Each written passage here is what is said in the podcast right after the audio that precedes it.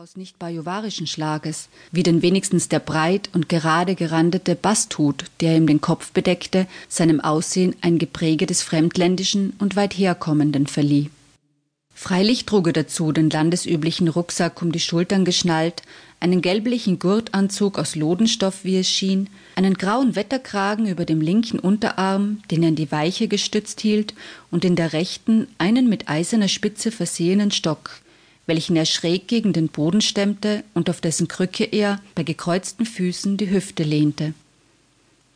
erhobenen Hauptes, so dass an seinem mager, dem losen Sporthemd entwachsenen Halse der Adamsapfel stark und nackt hervortrat, blickte er mit farblosen, rot bewimperten Augen, zwischen denen sonderbar genug zu seiner kurz aufgeworfenen Nase passend zwei senkrechte, energische Furchen standen, scharf spähend ins Weite.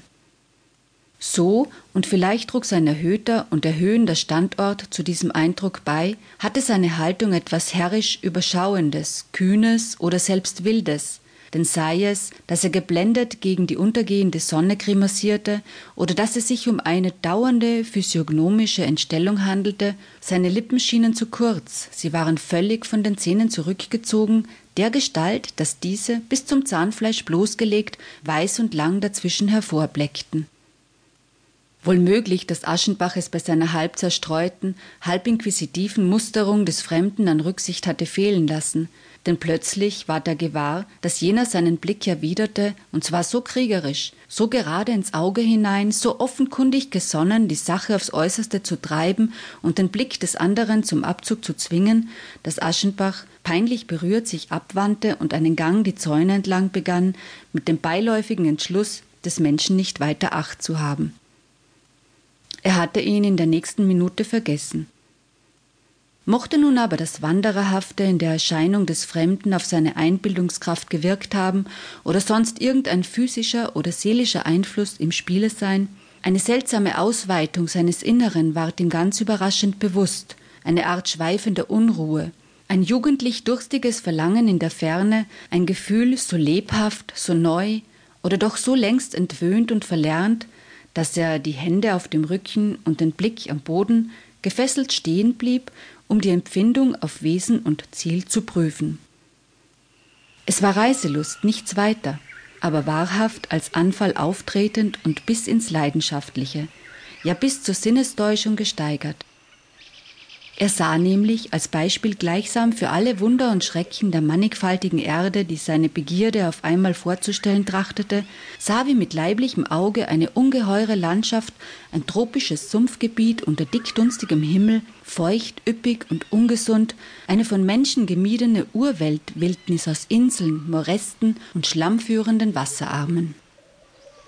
die flachen Eilande, deren Boden mit Blättern, so dick wie Hände, mit riesigen Farnen, mit fettem, gequollenem und abenteuerlich blühendem Pflanzenwerk überwuchert war, sandten haarige Palmenschäfte empor und wunderlich ungestallte Bäume, deren Wurzeln dem Stamm entwuchsen und sich durch die Luft in den Boden ins Wasser senkten, bildeten verworrene Waldungen. Auf der stockenden, grünschattig spiegelnden Flut schwammen wie Schüsseln groß milchweiße Blumen, Vögel von fremder Art, hochschultrig, mit unförmigen Schnäbeln, standen auf hohen Beinen im Seichten und blickten unbeweglich zur Seite, während durch ausgedehnte Schilffelder ein klapperndes Wetzen und Rauschen ging, wie durch Heere von Geharnischten. Dem Schauenden war es, als hauchte der laue, mephitische Odem dieser geilen und untauglichen Öde ihn an, die in einem ungeheuerlichen Zustande von Werden oder Vergehen zu schweben schien, zwischen den knotigen Rohrstämmen eines Bambusdickichts glaubte einen Augenblick die phosphoreszierenden Lichter des Tigers funkeln zu sehen und fühlte sein Herz pochen vor Entsetzen und rätselhaftem Verlangen.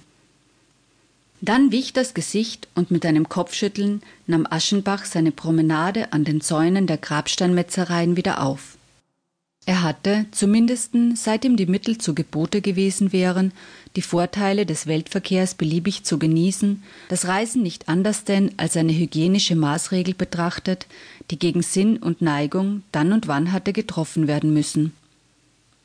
Zu beschäftigt mit den Aufgaben, welche sein Ich und die europäische Seele ihm stellten, zu belastet von der Verpflichtung zur Produktion, der Zerstreuung zu abgeneigt, um zum Liebhaber der bunten Außenwelt zu taugen, hatte er sich durchaus mit